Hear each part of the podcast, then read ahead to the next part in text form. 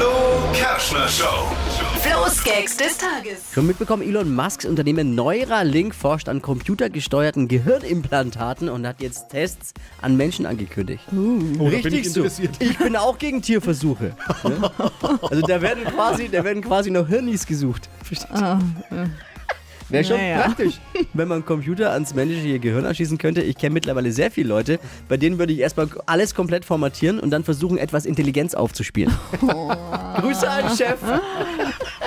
Wie- Der schmeißt uns irgendwann echt raus. Ich würde mir vorsorglich schon mal einen USB-Port legen lassen. Eieiei. Noch mehr aktuelle Gags jeden Morgen in der Flo Kerschner Show.